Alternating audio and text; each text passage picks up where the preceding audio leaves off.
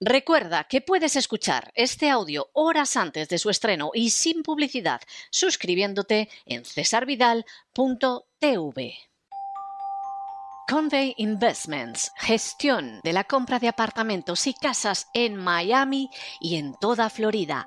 En Convey nos encargamos de todos los trámites para que usted no tenga que preocuparse de nada. Es una inversión sólida, con seguridad jurídica y que ofrece un elevado rendimiento. También podemos gestionar el alquiler de su vivienda en Florida y asesorarle sobre los trámites migratorios. Para más información, entre en www.casaenmiami.es.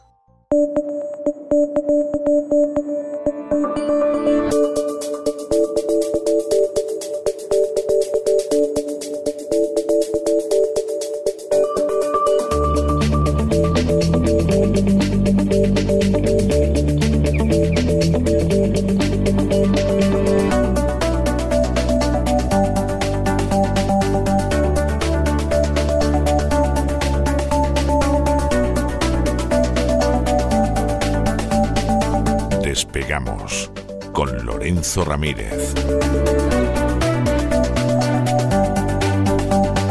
Corremos raudos y veloces hacia nuestro avión, atravesamos el umbral, nos tiramos en plancha sobre los asientos, nos abrochamos los cinturones,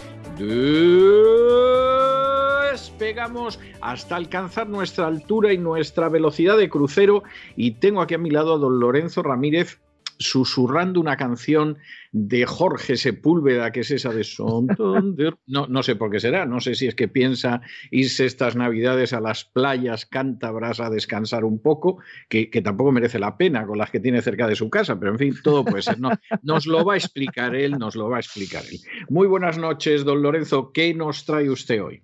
Muy buenas noches, don César. Pues hoy toca hablar eh, una vez más del Banco Santander y de sus prácticas irregulares o en este caso, mejor dicho, delictivas directamente, ya que técnicos del Banco de España han confirmado, era un secreto a voces, pero que lo diga el Banco de España es destacable, que la entidad financiera que preside Ana Botín lavó dinero en Suiza en colaboración con el banco HSBC, grupo Anda. financiero investigado en relación a la famosa lista Falciani. Anda, anda, anda. El primer banco de España, el banco con riesgo sistémico, el banco de Ana Patricia Botín, el banco que dirige los designios del grupo Prisa, el primer banco, insisto, de España, uno de los mayores de Europa, que al final, eh, bueno, pues ya es que no, es- no es que sean los investigadores ni la Guardia Civil, sino que son los propios técnicos del Banco de España. Que decir que el juez de la. Mata, de la Audiencia Nacional, ya lo determinó en 2017. Se ha confirmado, eh, es una información que publica a toda página eh, o a toda pantalla, mejor dicho, el diario El Confidencial. Bueno, No sé, a lo mejor supongo, ¿no? Eh, que ahora mismo se están negociando los contratos de publicidad el año que viene, ¿verdad? eh, me lo ha quitado usted de la boca. Es que me lo ha quitado usted de la boca. Yo, yo, mire que soy mal pensado, ¿eh? pero, pero mm, me, me tranquiliza ver que usted no lo es menos. Y entonces yo estaba a punto de decirle, ahora creo que se está negociando la publicidad el año que viene. Oiga, no he tenido tiempo material de articular la frase, se me ha adelantado usted. La gente piensa que hablamos antes del programa, pero eh, la verdad es que Están muy equivocados, o sea, César, ni lo la- preparamos, La libertad ni de esto, hablamos, ni nada. la libertad de esto, y lo digo a nuestros oyentes, llega hasta tal punto de que don César no sabe lo que voy a decir. Yo creo que no hay mayor grado de libertad. Sí, No no, es así, es así, y además, y además es que funcionamos como funcionamos. O sea, es que como aquí la, prácticamente la única condición en este programa es hacerlo bien, o sea, las cosas como son, lo único que se le pide verdaderamente a, los colaboradores, al equipo, etcétera, es que lo hagan lo mejor posible. No se les pide otra cosa, se les da total libertad, se confía en su profesionalidad, hay de ellos como demuestren que no la tienen o se han descuidado, pero pero se confía en eso y claro, al final los resultados son muy buenos porque la gente trabaja de una manera íntegra y trabaja de una manera libre, que es lo que nosotros esperamos que suceda.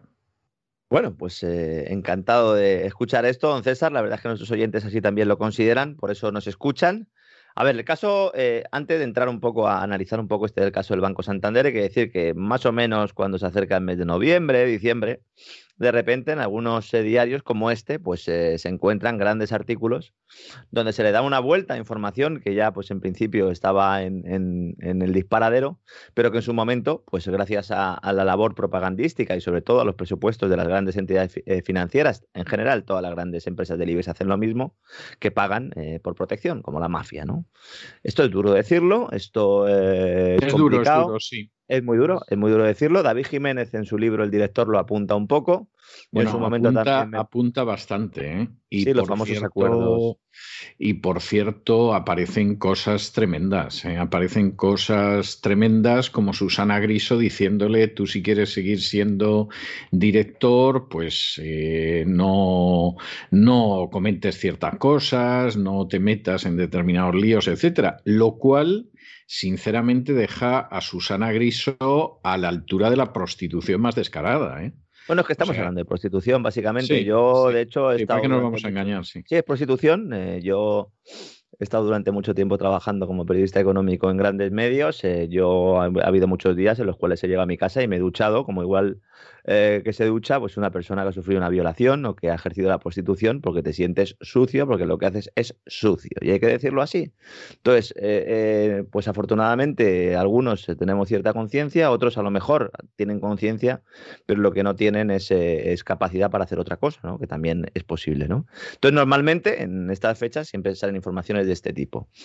¿Esto quiere decir que la información no sea poderosa, no sea potente y no sea destacable? No, todo lo contrario. Lo que quiere decir es que hasta ahora nos han contado muchas cosas porque los, grandes, las grandes empresas han pagado por protección, como decía antes, para que no se publique. ¿no? Además, hoy vamos a desvelar algún caso más. ¿no? El caso en España eh, del Banco Santander arranca en 2013, tras la salida de la cárcel de Falciani, el famoso Falciani, que había sido detenido en agosto de 2012 en el puerto de Barcelona. Lo detienen, colabora con la Fiscalía Anticorrupción cantando la traviata Falciani había trabajado en HSBC. Se dice que era informático, que era ingeniero, no está claro. Lo bueno, bueno. tenía acceso a la base de datos y ya había colaborado con el gobierno francés suministrando información. De hecho, hay una leyenda eh, que dice, digo leyenda porque no ha, no ha, habido forma de confirmarlo, que eh, Falciani le había prometido a Angela Merkel un CD-ROM con el nombre de 1.300 evasores alemanes y la canciller alemana tenía que haber pagado 2,5 millones de euros, siempre se dice que el pago nunca se realizó. A mí me dicen que en realidad el, CD, el se le entrega a Merkel y que Merkel es quien se lo entrega a España. Pero eso. Eh, vamos a ver, vamos a ver. Eh, que este hombre negoció muy hábilmente, eso no tiene vuelta de hoja. No, hay que ver nada más que lo bien, lo bien que ha bandeado toda la situación. Y hay un dato que es totalmente cierto y objetivo, y es que la lista Falciani se publicó en todos los países menos en España, donde Montoro se ocupó de que no se publicara. para usarla. Montoro sabría por qué. ¿Eh? Para usarla, básicamente para usarla. Eh, bueno, O, para proteger a sus clientes. Claro, eso es usarla. sí, bueno, claro, claro. para usarla en su propio beneficio. Es decir, se publicó en todos los países. Siempre se dijo que no es. Eh, bueno, Francia tuvo los datos desde el primer momento, porque ya había colaborado, insisto, con el gobierno francés Falciani. ¿no? Entonces, entre los primeros nombres de investigados se encontraban varios de la familia Botín que tenía un mínimo de 2.000 millones de euros, la familia oculto en las cuentas suizas de HSBC, según se desprendió del dinero que ingresaron en las arcas del Estado posteriormente para regularizar su situación, ya con la famosa amnistía de Montoro. ¿no? Entre ellos estaba el fallecido Emilio Botín, padre, y su hija, sucesora y actual presidenta. Efectivamente, efectivamente, sí, sí. Que luego cada dos por tres, todos los años, a la Junta de Accionistas va, un accionista a contar que los botín han saqueado el banco, que se han llevado miles de millones y todos los años le dejan hablar los dos o tres minutos que les dejan hablar y hay algún vídeo muy entretenido en el que se ve que el hombre está explicándolo, Emilio Botín lo mira con una mezcla de asco y de desprecio y cuando se cumplen al segundo los dos o tres minutos que puede hablar, Botín hace un gesto y llegan unos esbirros y sacan al otro del micrófono, pero vamos, a, toda, a toda marcha. ¿eh?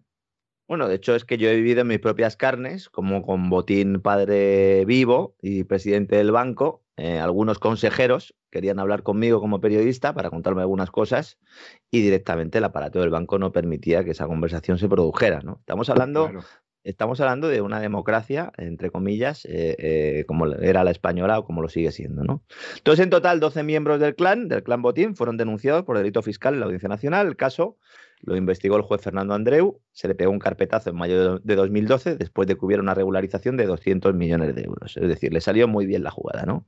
Posteriormente, en 2016, el juez de la Mata ordena el registro de la sede que tiene el Banco Santander en Madrid un registro del que yo he hablado aquí en estos micrófonos en alguna ocasión, eh, que yo cubrí como periodista en su momento. Además, yo tenía una fuente dentro de la sede de Boadilla del Monte que me dijo que estaba entrando la Guardia Civil.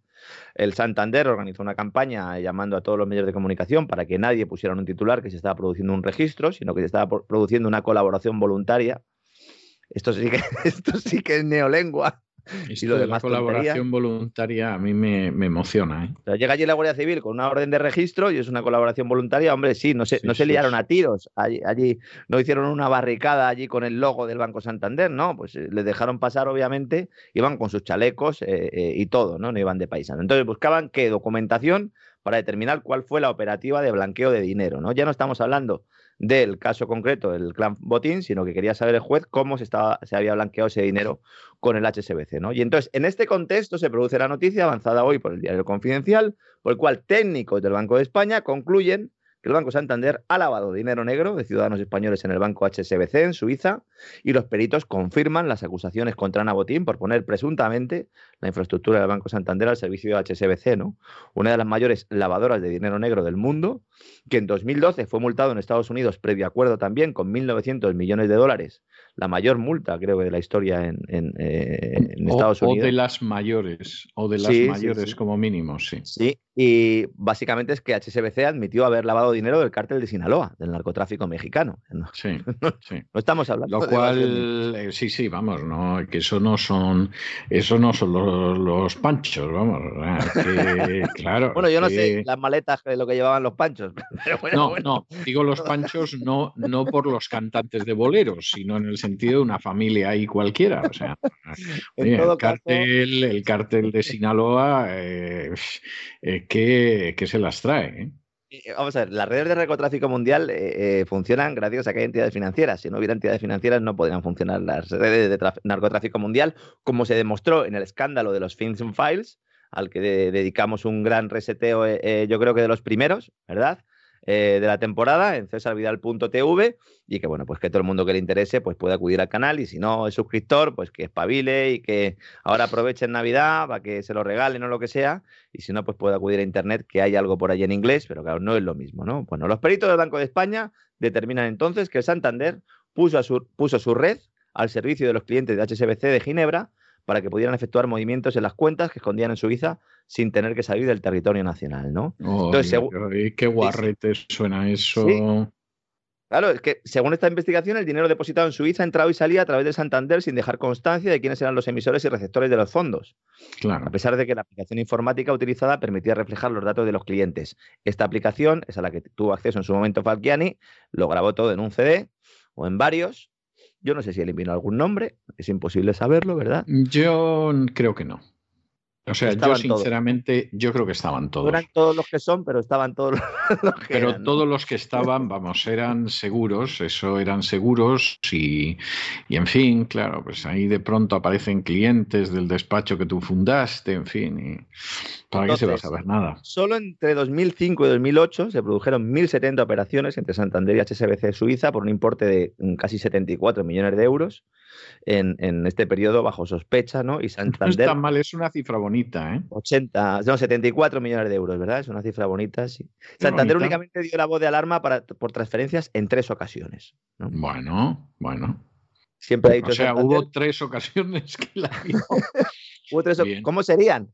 esas ocasiones para, haber tenido que dar. O sea, ¿qué pasaría ahí? ¿Qué pasaría ahí para que efectivamente en esas tres ocasiones hablara. O sea, ¿qué pasaría? ¿Qué sucedería? En Santander no ha dicho ni mu. En 2017 el juez de la Mata pues eh, eh, expone todo esto eh, y bueno, pues abre la causa directamente contra la entidad y el Santander lo único que hizo fue sacar un comunicado donde defendía, abro comillas, que en nuestra operativa como banco comercial de HSBC Private Bank vigente hasta el 25 de octubre de 2012, hemos cumplido escrupulosamente la normativa y los estándares aplicables en cada momento. Lo cual no quiere decir que no haya blanqueado dinero, porque, la normativa y los estándares aplicables, claro. No, no, no, efectivamente es, eh, es, de esas cosas que, en fin, es eso que aquí dicen es una negación que no niega. Luego dicen que son los más interesados en que quede claro cuanto antes que ha actuado correctamente, como dicen siempre. Sí, claro. Eh, no, y seguramente están muy interesados en que quede claro que han actuado correctamente. Lo que pasa es que hay cosas que son metafísicamente imposibles porque existe un principio de contradicción aristotélico que, claro, si has actuado incorrectamente, pues es muy complicado que parezca que has actuado correctamente. O sea, las cosas como son, ¿no? Entonces, en principio, a, este momento, cuando estamos haciendo este podcast, no ha emitido ningún comunicado nuevo el Banco Santander. Si lo emiten o hacen alguna aclaración, pues lo diremos en el programa de mañana. Pero bueno, básicamente eh, suelen dar la callada por respuesta. Este escándalo se suma además a otros protagonizados por la entidad que preside Botín. Hace tan solo unos días pues, se ha conocido que el banco había sido multado por los reguladores norteamericanos por no haber supervisado correctamente los servicios de correo electrónico de sus empleados. Un tema menor, Claro, comparado con esto es un tema menor, pero no, una tontería comparado con esto. Claro, es otras sanciones. Claro. es que por ejemplo en 2011 se multó a un empleado eh, por usar información privilegiada y en 2016 los problemas financieros en el país norteamericano también provocaron que no presentara las cuentas. En tiempo y forma recordará usted que la Security and Exchange Commission, la SEC, que es el organismo que se puede comparar un poco con la Comisión Nacional del Mercado de Valores, salvando las distancias que son más largas que el, que el océano que separa ambos países. Pero bueno, en todo caso, eh, eh, ahí hubo lío con el auditor y bueno, pues siempre ha habido problemas. ¿no? HSBC la mayor lavadora del mundo, no es algo exclusivo del HSBC. Eh, en los FinCEN Files pueden encontrar, si acuden a la página web eh, Files, yo creo que se llama, si no lo buscan en Google es relativamente sencillo, pueden analizar por cada banco cuántas operaciones sospechosas tienen, que han sido localizadas por el Departamento del Tesoro norteamericano, que por eso es FinCEN, del, Servicio de, bueno, pues de Vigilancia Financiera del regulador eh, norteamericano, que esos son los, los, expedientes que están eh, sobre la mesa. ¿no? Claro, eh, tenemos al Santander con esto que acabamos de contar. Tenemos a BBVA con el escándalo Villarejo, que ya hemos comentado en muchas ocasiones, con también un montón de directivos imputados. Y bueno, básicamente ha ido que se acusa de espionaje, de revelación de secretos y de muchas cosas, además utilizando las cloacas del Estado. Y estos son los dos bancos más importantes de España.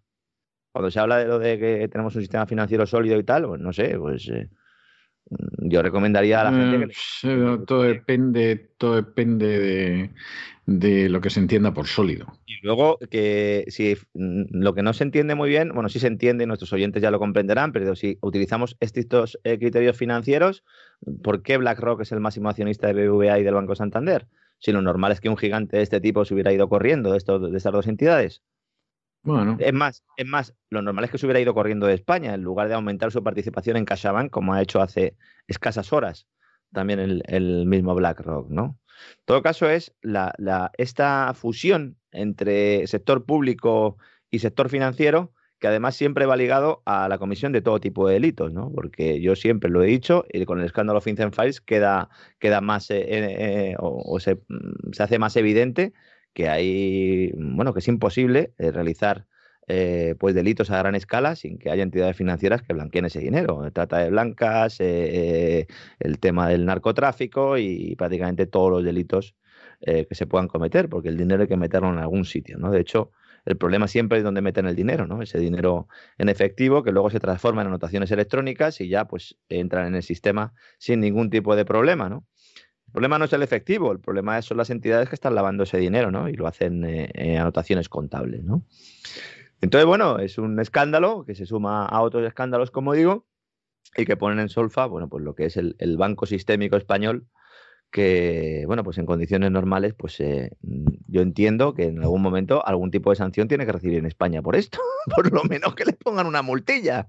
Digo yo, ¿no? Mm. ¿Usted cree, usted cree que va a pasar eso? No, yo no digo nada, pero, pero quiero decir, no sé, yo creo que lo mismo, lo mismo hablan con, con ANAP y con Ana Patricia Botín y le dicen que sepas que el viernes te quedas sin postre de dulce. O sea, fresas con nata, por ejemplo, si puedes. Sí, porque además es como el logo un poco del Santander, ¿no? Es como una llama, pues pueden ser fresas con nata. Perfectamente el logo Entonces, eso, eso puede ser, ¿eh? Eso puede ser. Pero, pero de postre de dulce, el viernes te has quedado sin ello y, estamos muy duros contigo, ¿eh? Y el, y el fin de semana sin videojuegos, hombre. Eh, bueno, ya eso me parece excesivo, ¿eh? O sea, eso ya, ya rayaría eso que aquí se suele llamar el castigo inusual y excesivo. O sea, eso, eso ya podría ser mucho, mucho, pero... Señores accionistas del Banco Santander, no sé qué dividendo les van a prometer, pero ustedes verán. Mm, ustedes verán, luego no digan que no tenían la información necesaria eh, lo mismo digo para el resto de accionistas de la banca española, ¿no? Y vamos ahora a comentar una cosa también que está sucediendo en el mercado de deuda pública, digno de película de ciencia ficción, y es que a pesar de que España sufre la mayor crisis del mundo desarrollado, de que habría suspendido pagos hace tiempo si no tuviera el apoyo del programa de compras del Banco Central Europeo, resulta que el interés del bono español a 10 años, que mide el nivel de riesgo de la deuda española o el nivel de solvencia, si mm, queremos darle la vuelta ¿no? de la economía española, se sitúa en el 0% y a punto de entrar en terreno negativo. A ver, esto es inaudito. Es inaudito. Supone un ejemplo claro de que las reglas monetarias se han roto por completo. Lo normal, teniendo en cuenta el lamentable estado de las cuentas públicas españolas, sería que los inversores exigieran una rentabilidad mucho mayor para comprar bonos españoles. Pero en esta vieja anormalidad, la vieja normalidad es lo que es esto. Digo vieja porque esto no es la nueva normalidad, esto es la vieja anormalidad, efectivamente, muy, muy bien definido. Llevamos así desde 2012, ¿no? Los precios han dejado de cumplir su función orientadora y la manipulación lo inunda todo, hasta el precio más básico, el del dinero, que es lo que es el tipo de interés, o mejor dicho, el precio del tiempo, porque es el precio del dinero en el futuro, ¿no? Yo renuncio a consumir hoy, por lo tanto ahorro, ¿Y por qué porque renuncia a consumir hoy? Pues ese, ese, dinero tiene que remunerarse y se remunera con un tipo de interés. Esto que acabo de decir, que es relativamente sencillo, no lo conocen la mayor parte de los profesores de economía en las universidades españolas. Porque siguen estudiando a Keynes y a Friedman como si fueran dioses y no estudian nada más.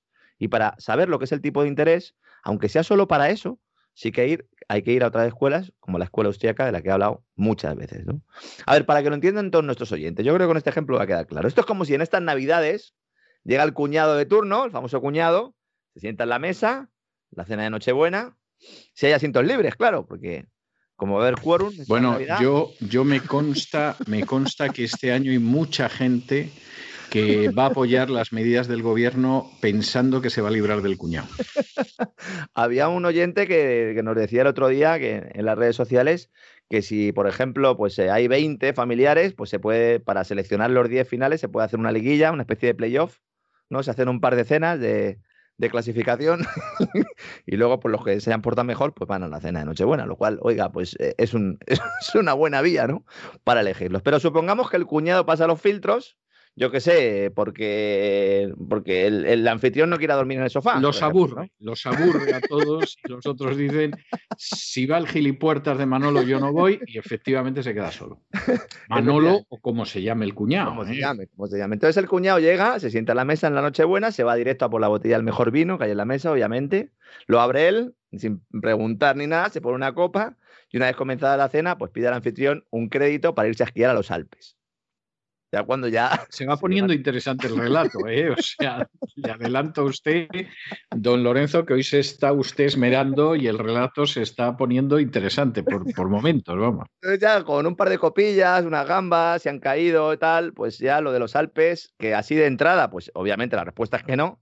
Pero bueno, pues miras a tu señora insisto, no quieres dormir en el sofá y entonces, bueno, pues le das soga, ¿no? Como dicen en, mi pueblo, en Bear de Segura, ¿no? Entonces supongamos que ese cuñado se porta bien el resto de la cena, incluso llega a hacer algunas bromas que no son ofensivas y como en esas fechas están señaladas, pues a muchos les sale la vena bondadosa, pues decidimos ir al banco y plantear la concesión de ese crédito, ¿no? Y el banco, pues hace un informe sobre la solvencia del cuñado. Días más tarde, el banco nos envía el informe, desvelando que el tipo, el cuñado, gasta todos los meses más de lo que ingresa que lo lleva haciendo durante años, que va aumentando su deuda de, una manera imparable. Y aquí el, llega el cuñado se llama Jordi por un casual, porque, porque es que la descripción de usted es que va a clavar, ¿eh? Entonces, ¿le prestarían el dinero al cuñado y además al 0% gratis? Esa es la pregunta, ¿no? Pues obviamente no. Entonces, ¿por qué los inversores financian al gobierno español? Que el gobierno español es ese cuñado. Es ese cuñado. ¿Por qué, no, ¿Por qué lo siguen financiando los inversores? Por dos razones fundamentales. Uno, por motivos políticos. ¿Quién está comprando la mayor parte de esa deuda? Los bancos españoles. Entre ellos el Banco Santander, del que hemos hablado antes, el Banco BBVA, etcétera, etcétera. En ese matrimonio banca-estado, que además es un, bueno, no es un matrimonio, es eh, porque no están casados eh, eh, y además cambian poco, pocas veces las sábanas, las cambian. ¿Vale? Yo creo que con esto nos han entendido todos nuestros oyentes, ¿no? Entonces, están cargándose de deuda española, ¿por qué? Bueno, pues para mantener ese tipo de interés bajo. Y luego dos, porque los inversores saben que si quieren desprenderse de su deuda, si la cosa se pone fea, cuando venga el tío Paco con las rebajas, pues la podrán vender sin problemas. ¿Por qué? Porque el Banco Central Europeo ha creado la mayor demanda artificial de la historia. lo solemos denominar a veces el primo de Zumosol, digamos que es, en lugar de ser un prestamista de última instancia para las entidades financieras, es un comprador de última instancia para la deuda de los estados. ¿no? Entonces, ¿qué pasará cuando el Banco Central Europeo reduzca esta demanda? No digo que, la, corte el grifo, digo que reduzca la demanda. En ese momento los inversores huirán vendiendo todos los bonos que puedan, el interés poco a poco irá creciendo, aumentará la prima de riesgo, porque la prima de riesgo es la diferencia entre el interés de nuestro bono y el de Alemania. De Alemania está aún más, aún, eh, eh, ese sí que está en terreno negativo, pero es que el cuñado de Alemania no se bebe el vino más caro, se bebe el más barato. Y además se va antes eh, de, la, de, la, cena y además lleva algún regalo, lo cual, lo cual, no está nada mal, ¿no? No es el típico cuñado, ¿no? Entonces, en ese momento el Estado será incapaz de financiar el déficit y, quiebra, y quebrará.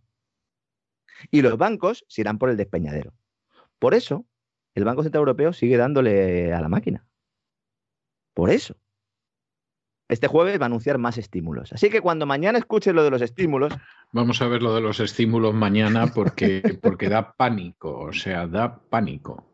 Claro, ¿anunciará más estímulos? Claro. ¿Seguirá manteniendo la fiesta? Claro. Alguna vez también lo he explicado diciendo que Lagar es como ese, ese pinchadiscos, ese DJ en la discoteca, que no para y que sigue, sigue, porque en el momento en el que pare la música y encienda las luces y nos veamos las caras, vamos, es que nos, vamos a disparar entre nosotros, porque es totalmente insostenible, ¿no? Pues tiene que seguir poniendo música para que la gente siga bailando, para que la gente siga consumiendo y además ese consumo está financiado con dinero público, ¿no? No el nuestro, el de eh, eh, los ciudadanos, sino el de los grandes eh, agentes financieros, que son los que se están llevando todo por el famoso efecto cantillón, por el cual la expansión monetaria llega solo a los que están cerquita y a los demás solo nos llegan las migajas.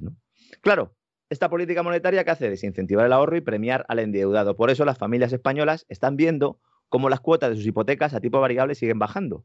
Lo cual es un problema también, porque la gente tiene una sensación de que todo esto no está tan mal. Dicen, bueno, pues si a mí me baja la hipoteca, pues no, no puede ser tan malo. O sea, no puede ser tan malo si a mí me ah, baja la hipoteca. Claro, qué bien, qué bien que me baja la hipoteca. Hace un año y medio usted y yo conversamos en un programa especial antes de los despegamos, antes de que vieran la luz, los despegamos, una entrevista que, que me hizo usted hablando del mercado hipotecario. Le comenté que lo normal es que el Euribor, el tipo de interés al que se referencian la mayoría de las hipotecas en España, se fuera a niveles negativos cercanos al 0,5%. Sí, sí. ¿Recordará usted? Me acuerdo perfectamente, me acuerdo perfectamente. ¿Por qué dije el, el 0,5%, el menos 0,5%? No porque tuviera una bola de cristal ni fuera muy listo, sino porque el Euribor, aunque poca gente lo sepa, es el tipo de interés al que se prestan dinero los bancos entre sí y resulta que el Banco Central Europeo ha establecido una penalización justo del menos 0,5% a la banca por guardar su exceso de liquidez en el Banco Central Europeo, porque la banca va hasta arriba de liquidez. Esto es otra cosa que eh, entiendo que la gente eh, se sorprenda. Dice, pero ¿cómo que van hasta arriba de liquidez? Nunca ha habido más liquidez que ahora. Y tampoco ha habido eh, más depresión que ahora nunca. ¿Por qué? Porque ese dinero se queda ahí. ¿Y qué pasa? Pues ese tipo de interés es lo que se conoce como la facilidad marginal del depósito. Por lo tanto, lo normal es que la brecha entre el Euribor y ese tipo de interés penalizador tienda a converger. Y eso es lo que ha sucedido ahora mismo. Es decir, la situación actual, el mercado interbancario se ha aproximado al punto en el cual es indiferente pagar la penalización del Banco Central sobre las reservas bancarias que prestárselo al mercado. Es más, es que ha habido un momento en el cual ha bajado incluso de ese 0,5% en tasa pues, diaria. Qué bien, ¿eh? O sea, el panorama es un panorama de lo más sugestivo, vamos. claro, ¿y eso qué implica? Pues que los bancos piensan que el Banco Central Europeo puede ahondar esta facilidad marginal de depósito más allá del porcentaje actual. De hecho, en octubre ha llegado a irse, eh, bueno, hay previsiones que, bueno, los contratos de futuros del Euribor, que no es el precio de hoy, sino del futuro, eh, estaban en el menos 0,6%, ¿no? Entonces, veremos si en su reunión del jueves tocan ese tipo de interés, el de la facilidad de depósito, porque el tipo de interés general está en el 0%, este es el que se aplicaría a, los bancos y es negativo porque es penalizador. Eh, supongo que los amigos del economista jefe del, del, Banco Central Europeo, de Philip Lane, pues recibirán la llamada de teléfono de turno BlackRock y compañía, pues eh, recibirán la llamada de teléfono para contarles las cosas antes de que lo sepamos el resto de los mortales, pero es posible que se pudiera tocar y si no se, si no se hace, seguramente a principios del año que viene, pues eh, se plantee, no sé si lo harán, eh, pero no sé si, si esto se realizará, ¿no? Entonces, ¿esto quiere decir que las hipotecas van a seguir bajando el año que viene? Cuidado, porque si aumenta la desconfianza de los bancos entre sí, es decir, si se produce la crisis financiera, que ya les digo yo que se va a producir, seguro se va a producir. Lo que no sé es la magnitud, pero que se va a producir, se va a producir seguro. Porque hay un montón de préstamos morosos ahí que van a salir, van a tener que salir de alguna forma. Entonces, se puede disparar el Euribor, como pasó en la anterior crisis, en la de 2008, que recordará todo el mundo, sobre todo los, que tenían una hipoteca, como de repente empezó aquello a subir y no había manera. ¿eh? Y yo creo que ese fue el, tipo de interés al 5 y pico, eh, algo así, ¿no? Una barbaridad. A la gente le, subía las cuotas hipotecarias, bueno, pues, eh, pues eso, de una manera completamente inasumible, ¿no? Y ahí va a ser donde la gente puede llorar.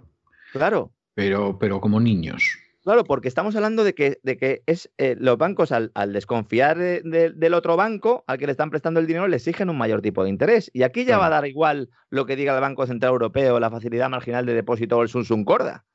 De hecho, en marzo, abril y mayo, después de los primeros confinamientos, el Euribor se fue yendo progresivamente al cero. De terreno negativo se fue yendo al cero y el Banco Central Europeo mantuvo la tasa marginal de depósito en el menos 0,5, es decir, se rompió esa correlación, ¿no?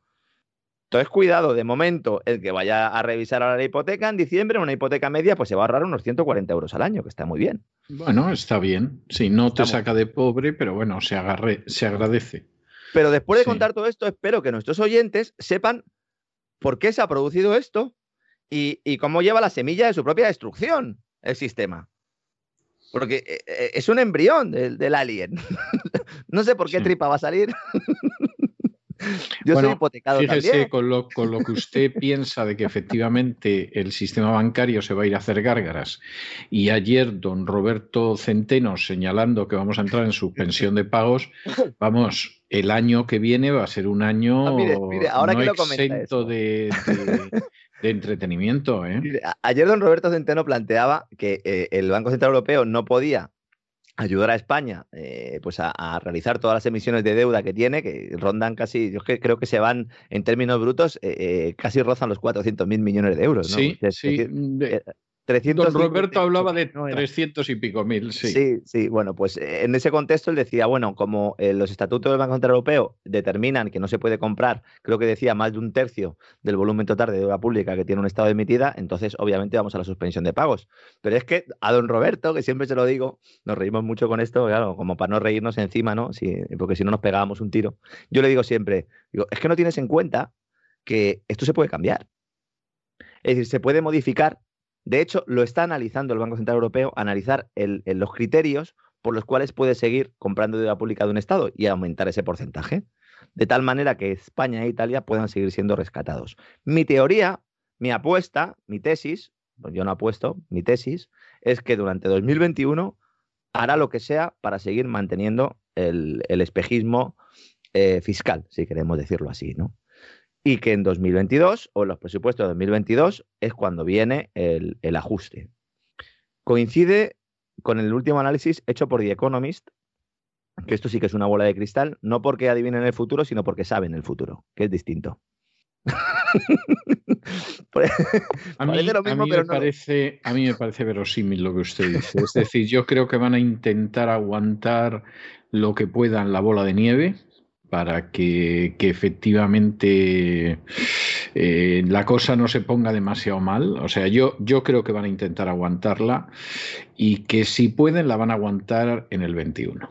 Ya que lo consigan o no, no lo sé, pero yo creo que van a intentar aguantarla todavía durante el 21. Lagarde no está ahí puesta por casualidad. Es decir, Lagarde era la, directora gerente del Fondo Monetario Internacional y yo creo que está puesta ahí para que eh, convierta al Banco Central Europeo en una suerte de nuevo Fondo Monetario Internacional. Algo de lo que también habló ayer eh, don Roberto Centeno y él planteaba con mucho acierto. Decía, bueno, es que ojo, porque un rescate de ese tipo, un rescate al estilo del Fondo Monetario Internacional, eh, implica meter hombres de negro que decidan cuál es el destino de los fondos que se prestan. Que normalmente tampoco suelen ser, el destino no suele ser algo bueno para el país, suele ser bueno para los amigos del Fondo Monetario Internacional en este caso algunas empresas a los que directamente les va el dinero, como hemos explicado en muchas ocasiones, aquel famoso libro de confesiones eh, de un gángster económico, de An Economic Hitman. Sí, sí, sí, el famoso Economic Hitman, que era un libro que acababas de leerlo y te quedabas sin aliento, vamos, sí. Y que explica básicamente cómo se saquea países con organismos multilaterales, ¿no? Sí.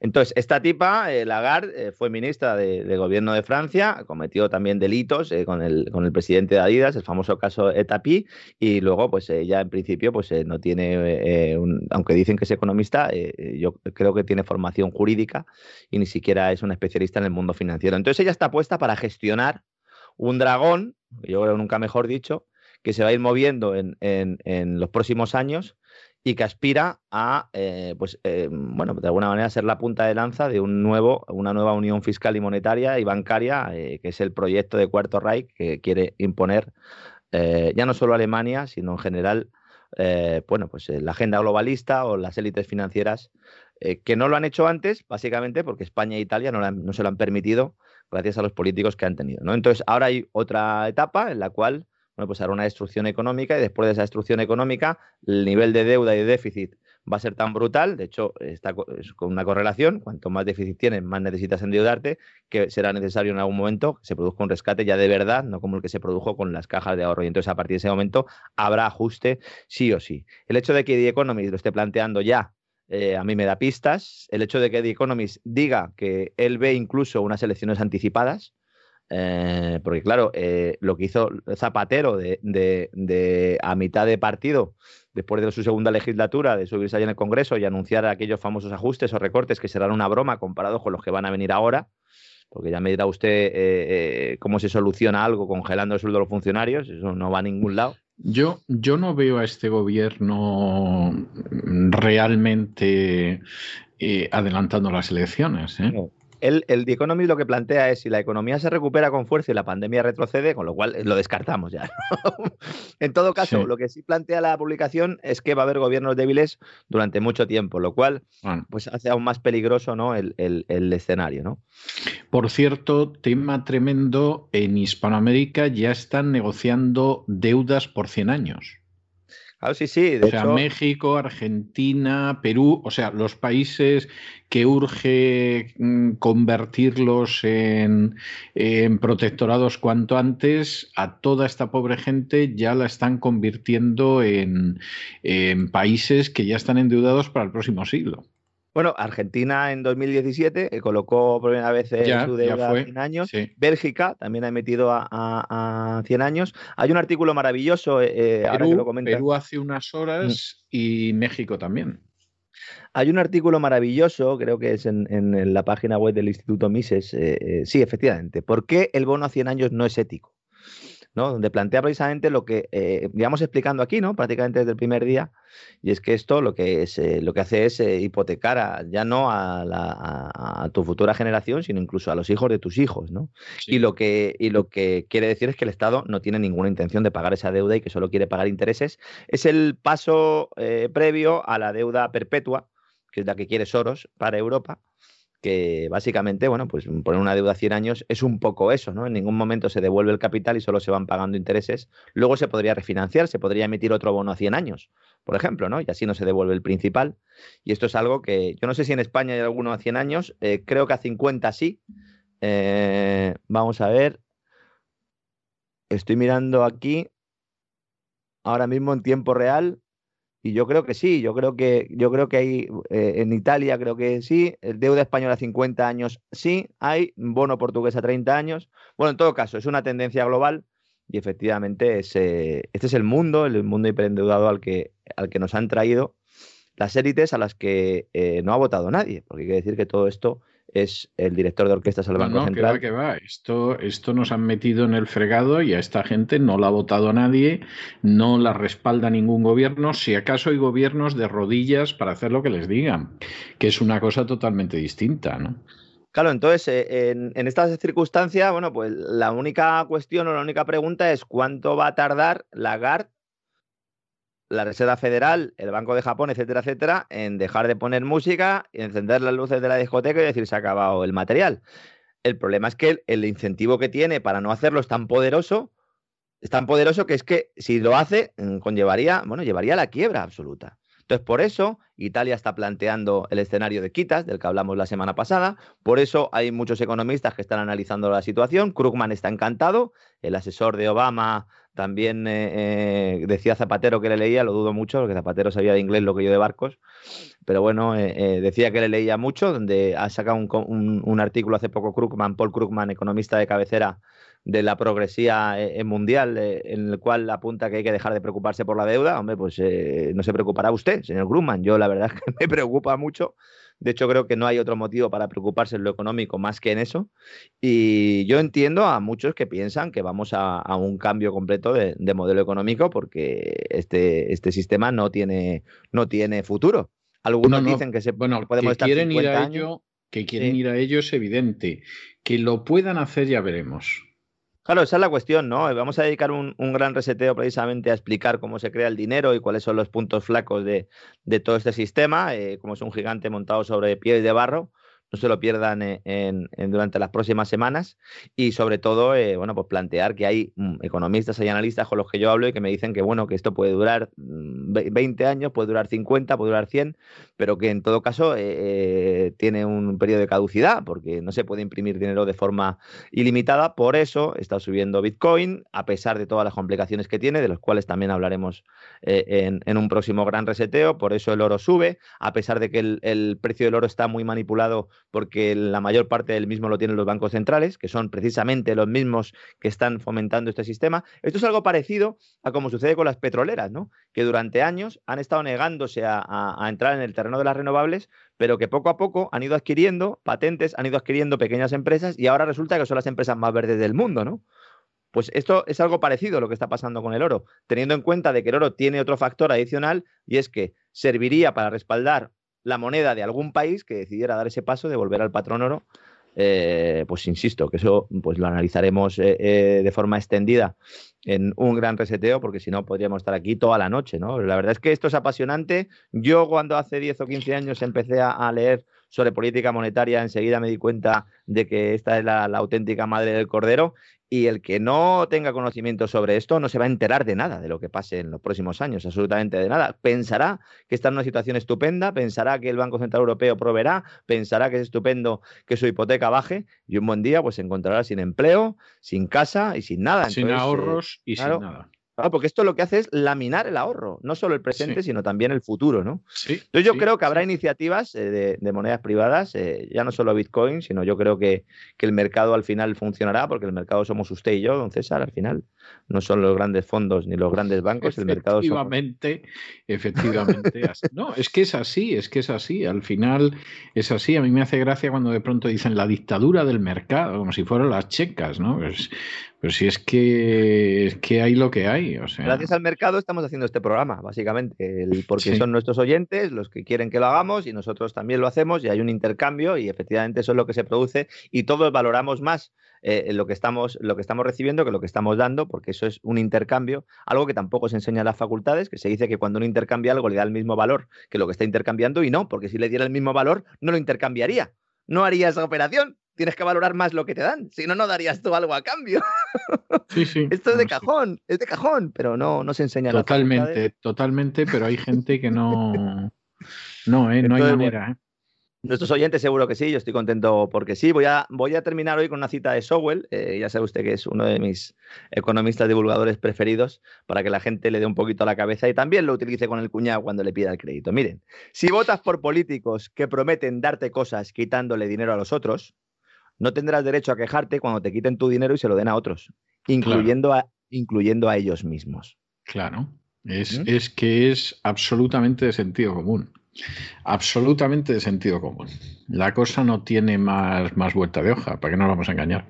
Pues muchísimas gracias, don Lorenzo. Nos encontramos mañana, que será el penúltimo programa de La Voz de este año, pero por cierto, que quede claro que el gran reseteo la gente va a poder seguir viéndolo, claro, los que están suscritos a César Vidal televisión, pero lo van a poder seguir viendo durante las vacaciones del programa La Voz.